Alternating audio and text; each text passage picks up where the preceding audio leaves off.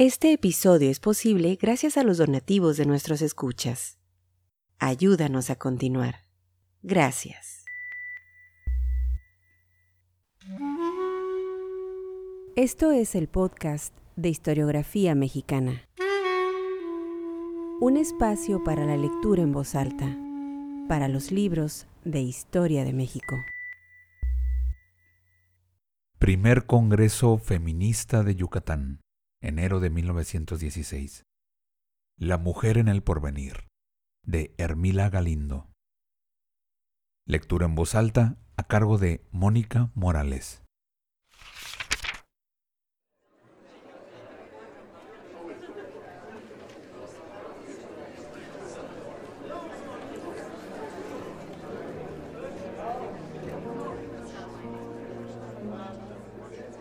Tocaba a la digna mujer yucateca la gloria de ser convocada al primer Congreso Feminista en Mérida, en donde radica el cerebro de la República, en donde el clima enardece la sangre y activa las funciones intelectuales, en donde se está, por proximidad del mar, en perenne comunicación con Dios y en estrecho abrazo fraternal con todas las nacionalidades, con todas las razas, con todos los hombres.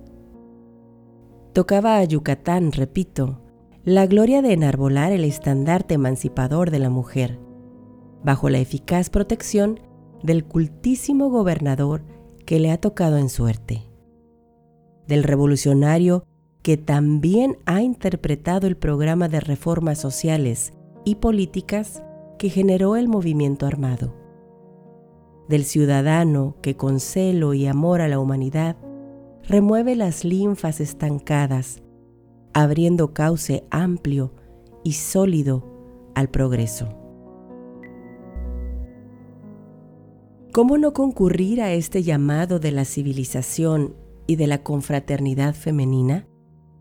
Huélgome de esta invitación en que se me ofrece la oportunidad de demostrar una vez más el fervoroso celo con que dedico mis energías a la propaganda de la santa causa que he abrazado y la dicha embriagadora de poner a escote mi modesta inteligencia al servicio de mi sexo.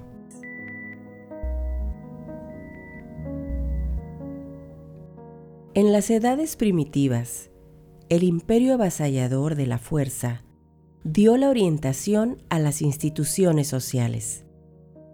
Dictó las leyes, impuso las religiones, rigió las costumbres, mezcló las razas y modeló la primera forma de la civilización, creándola por las necesidades materiales.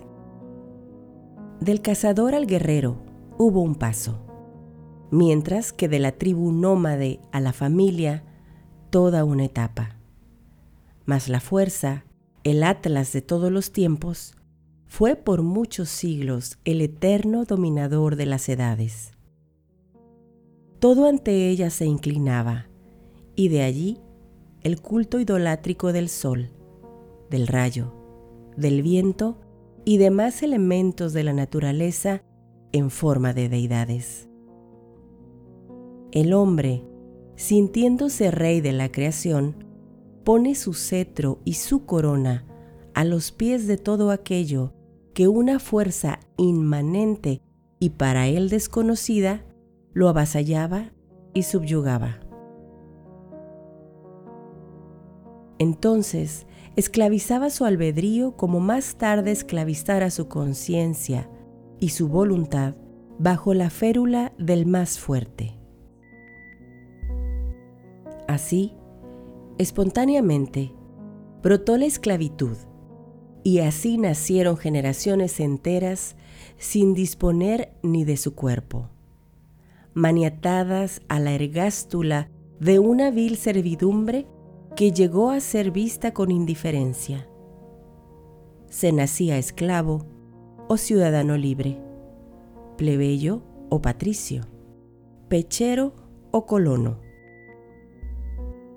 hasta fines de la Edad Media, los pecheros pudieron mejorar su condición. Aún entre los nobles el mayorazgo era por derecho de nacimiento el único heredero de los dominios paternos. Entretanto, la mujer, por su debilidad física más que por otra razón digna de estima, nacía, crecía y vivía como cosa, como objeto de lujo o de placer, como bien inmueble que podía traspasarse, venderse, dar en rehenes, matarla o herirla impunemente. El padre y el marido tenían derecho sobre ella de vida y muerte. La dulce y apacible doctrina del Nazareno no llegó a manumitirla, pero sí logró mejorar su condición estableciendo entre los cristianos el derecho de igualdad. Mas, como la igualdad la estableciera Jesús ante Dios, los hombres no se dieron por entendidos y siguieron manteniendo a la mujer en obscura degradación, hasta que las leyes romanas comenzaron a dignificarla, reconociéndole algunos derechos e instituyendo la dote que fue el primer paso en el camino de su emancipación.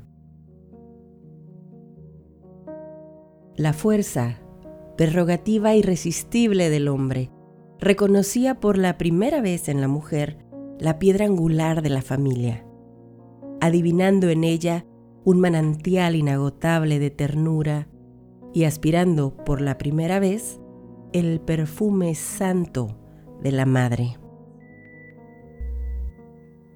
Destinada a perpetuar la especie y a ser la guardadora, la conservadora fiel de todas las grandezas de la creación. Por fin, el hombre había visto el color. Se había dado cuenta de la línea curva. Un estremecimiento había recorrido todo su sistema nervioso y por la primera vez en el curso de los siglos pagaba pleitesía a la mujer. El milagro lo había realizado un beso y un suspiro en uno de esos momentos inefables en que el espíritu se pone en comunión con Dios. Desde aquel minuto sublime, su rescate no dependía del trabajo de hilar la lana del rebaño. Tuvo ya un destino. El hombre había encontrado en ella un mérito.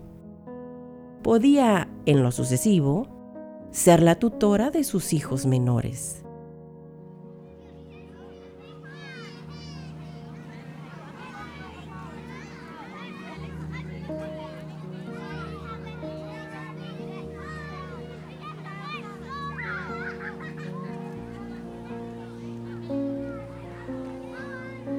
Tenía una personalidad.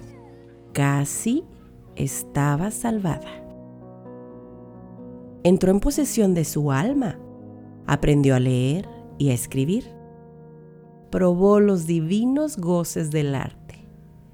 Acumuló en sí misma la virtud de la esposa y la instrucción de la etaira. Elevó a la etaira a la dignidad de matrona y como en una copa de falerno, mojó sus labios en el suave licor del pensamiento humano. Infundió su genio en otros genios. Asistió a los espectáculos que antes le estaban prohibidos.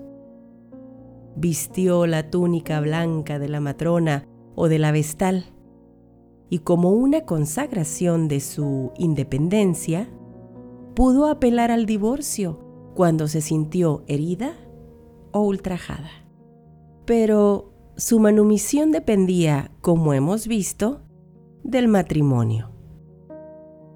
En aquellas remotas edades, génesis de la civilización, como en la época actual, el matrimonio constituía el desideratum de su existencia. Tan complejo, Tan difícil de resolver fue entonces el problema para la mujer como es ahora, pese a la diversidad de leyes y costumbres. La estadística es siempre cruel para las ensoñaciones, y al lado de cada ideal, los números asientan una realidad siempre brutal. Los matrimonios, entonces como ahora, eran los menos.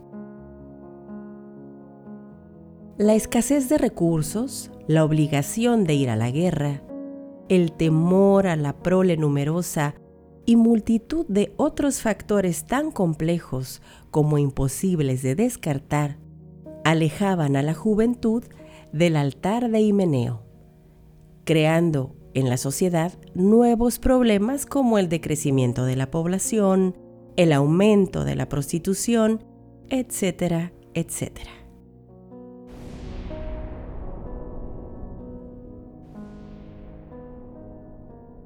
Aunque sea triste decirlo, el hombre nace animal y la mujer hembra.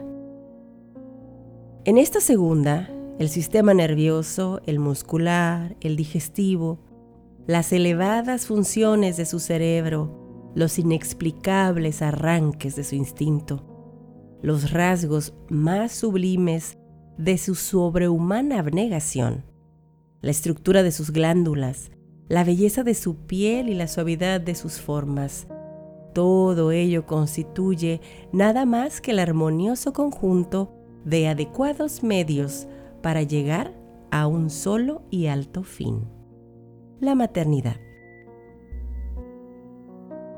El amor maternal, indispensable para la conservación de la especie, tenía que ser muy superior a todos los afectos, a todas las pasiones, a todos los hábitos y a todos los instintos. Sobreponerse a todos los obstáculos y regir como absoluto soberano todos los actos de la vida femenina.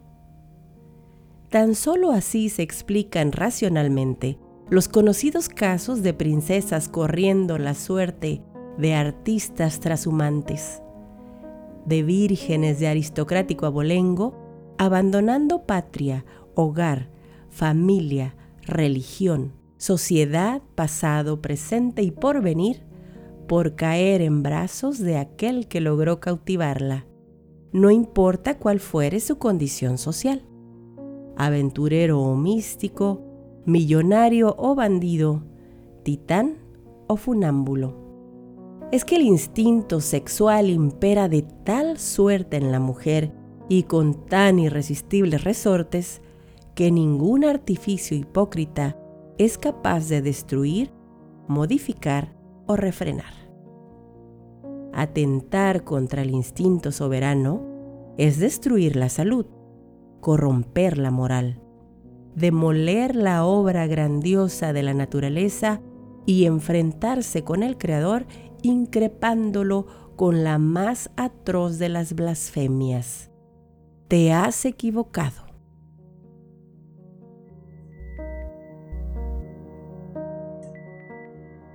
No puedo menos que sonreír maliciosamente cuando en lecturas cotidianas doy con un idealista como Raymond, quien en su libro Ensayos sobre la emulación le dice a sus lectores, demos al imperio de las mujeres una dirección sublime, que el poder encantador de que disponen reciba de nuestras manos un impulso saludable hacia lo grandioso y lo bello y que enseguida ellas mismas nos guíen hacia la mejor moral que tan inútilmente andan buscando los filósofos.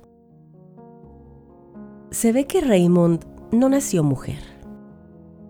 Justamente los impulsos hacia lo grandioso y lo bello, la música, el baile, la poesía, la novela, en una palabra, la vida ideal, la vida del espíritu, son los más crueles verdugos de la mujer.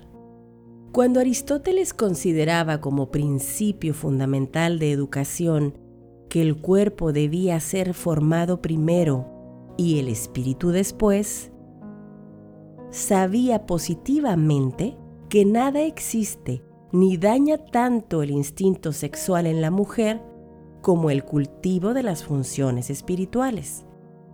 Ante todo, el gran filósofo era un fisiólogo. Si la mujer en vez de exceso de sensibilidad que preconiza el escritor citado, tuviese una buena dosis de razón sólida y supiese pensar y discurrir justo, si en lugar de ser neurótica y tímida, rebosara valor físico y cultivase el músculo y el glóbulo sanguíneo, si poseyese, como quiere Stuart Mill, la ciencia del mundo de los hombres y de las fuerzas de la naturaleza, en vez de ignorar completamente cómo se vive y tener solo la forma y la etiqueta de lo bello, la mujer sería más dichosa. Y el hombre más honrado. Generalmente se procura en la mujer el desarrollo de lo que se llama vida del corazón y del alma, mientras se descuida y omite el desarrollo de su razón. Resulta de esto que padece una hipertrofia de vida intelectual y espiritual y es más accesible a todas las creencias religiosas. Su cabeza ofrece un terreno fecundo a todas las charlatanerías religiosas y de otro género, y es material dispuesta para todas las reacciones.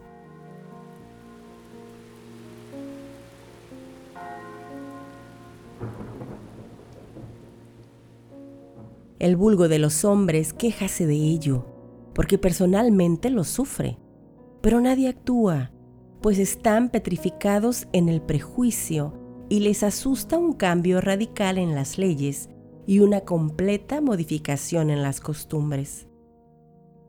Lutero, citado frecuentemente por Bebel, pinta maravillosamente el instinto natural diciendo, el que va contra el instinto natural y trata de impedir que las cosas sean como exige la naturaleza, ¿qué hace sino querer impedir que la naturaleza sea naturaleza?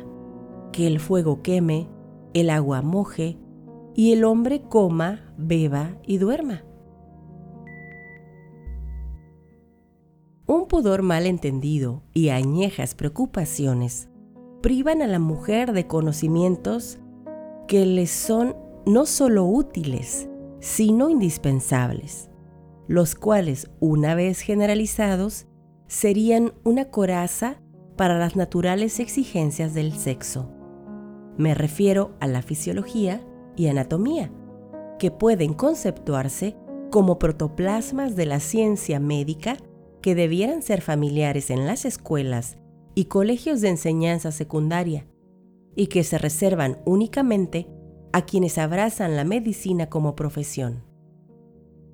Igual cosa digo respecto a cuidados higiénicos desconocidos en la mayoría de las familias y aún ignorados intencionalmente con el absurdo pretexto de no abrir los ojos a las niñas. Las madres que tal hacen contribuyen a la degeneración de la raza. Porque esa mujer linfática, nerviosa y tímida no puede dar hijos vigorosos a la patria.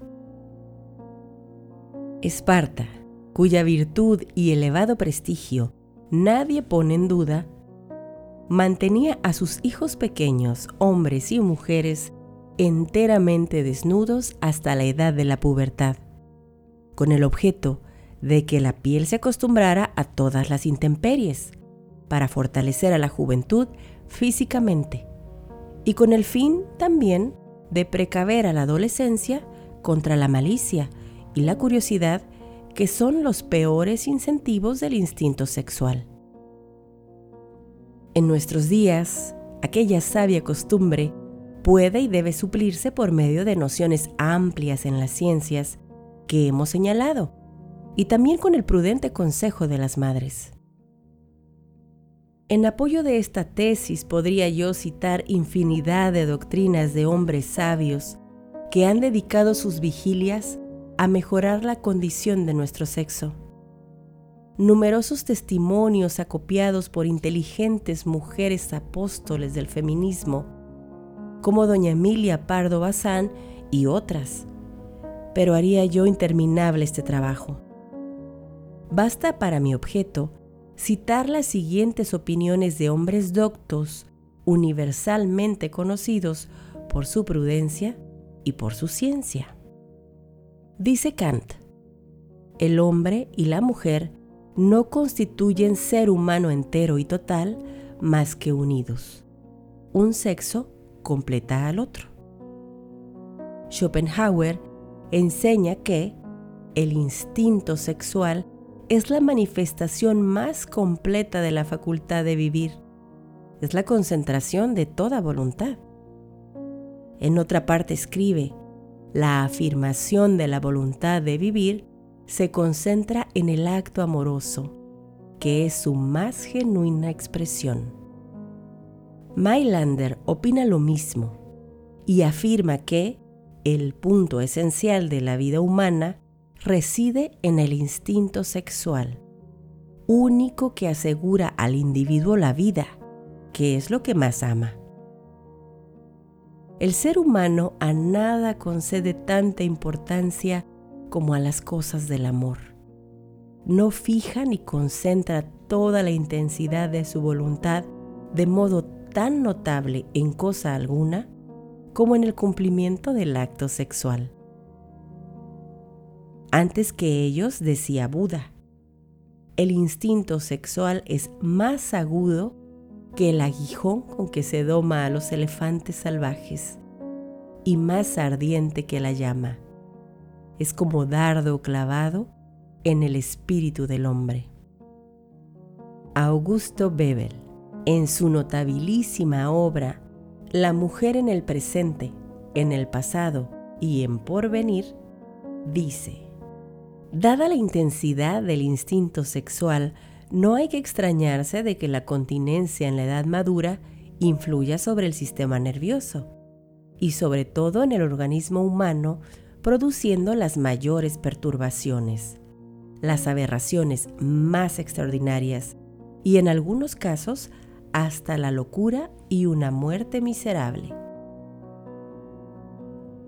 El ser humano, hombre o mujer, se perfecciona a medida que las inclinaciones y los síntomas vitales en cada caso se manifiestan y adquieren expresión adecuada en el desarrollo orgánico e intelectual, en la forma y en el carácter. Entonces llegan ambos sexos a su perfección propia. Basta de citas, que podría yo seguir multiplicando. Lo expuesto es suficiente para comprobar la conocida verdad científica de que el instinto sexual impera en la mujer avasallándola por completo. Siendo el matrimonio el único medio lícito y moral para satisfacerlo cumplidamente, según las exigencias de la sociedad y según las leyes escritas, quedamos frente a un problema pavoroso. Hemos visto las dificultades de todo orden para multiplicar los matrimonios. Queda al pensador, al estadista, al legislador revolucionario, el deber de encontrar solución a dicho problema, puesto que él entraña el más grave mal que a una nación puede ocurrir, el decrecimiento de la población y la degeneración de la raza. Desde luego, una revisión de los códigos civil y penal se impone con fuerza arrolladora, aumentando la penalidad en los casos de seducción y abandono de la mujer cuando ésta, fascinada, se entrega en brazos del amante, arrastrada por el ineludible instinto sexual, el hombre queda ante la sociedad como un calavera agradable, émulo de don Juan Tenorio. La impunidad de su crimen lo hace cínico y refiere su hazaña con el tono majestuoso con que haría un jefe revolucionario el relato de la toma de una plaza. Pero la mujer desdichada, que no ha hecho otra cosa que cumplir con una de las exigencias de su instinto, no negadas ni a la más vil de las hembras, es relegada al desprecio social, truncado su porvenir y arrojada al abismo de la desesperación, de la miseria, de la locura o del suicidio. ¿Cuántas veces la gacetilla da cuenta de la infeliz que, por ocultar su falta, apeló al crimen matando a su propio hijo? Las estadísticas del delito están llenas de casos de infanticidio y aborto provocado, sin contar con los que quedan ocultos, probando cuánta es la pesadumbre de la vindicta pública en el ánimo de la triste mujer que ha delinquido. Para tales casos, la caridad bien entendida de nuestros hombres de Estado ha fundado orfanatorios y casas de cuna. Es decir, su hipocresía ha inventado un artificioso expediente para dejar impunes sus atentados contra la moral y sus crímenes de lesa patria. Cuántos y cuántos de elástica conciencia se sientan a las mejores mesas y rodeados de honores y de amigos, lucen magníficas joyas y visten el irreprochable traje del caballero y no tienen otro medio de vida ni otra fuente de ingresos para sostener ese lujo que la explotación asquerosa y criminal de algunas mujeres, de algunas desdichadas que por amor cayeron y que después se convierten en bestias del vicio obligadas por las circunstancias. ¿Cuántos extranjeros vienen a esta tierra a hacer de la mujer mexicana una verdadera industria, valiéndose de su abnegación y su ignorancia? Cuántas autoridades permiten estos inmundos comercios, escarnio de la moralidad y de la civilización, y se muestran inflexibles con la débil mujer que ha delinquido.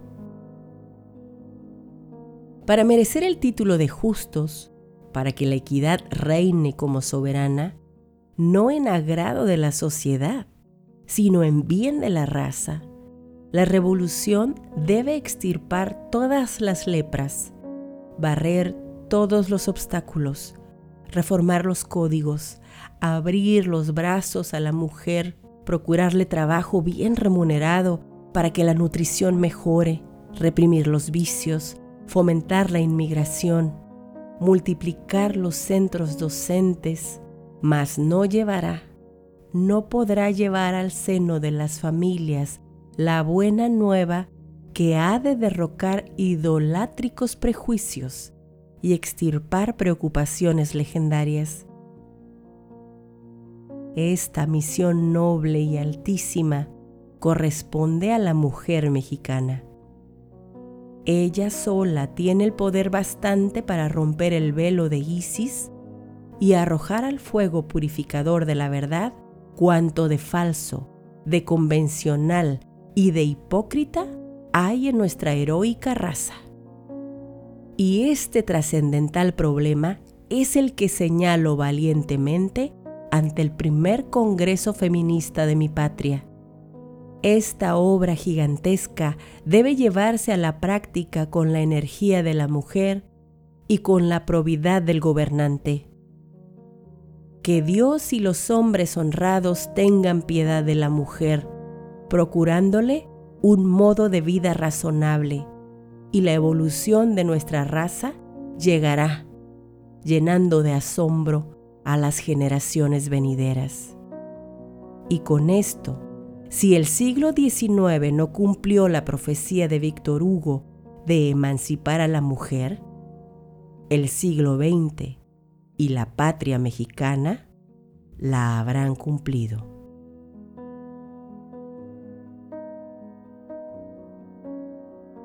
México, noviembre 29 de 1915.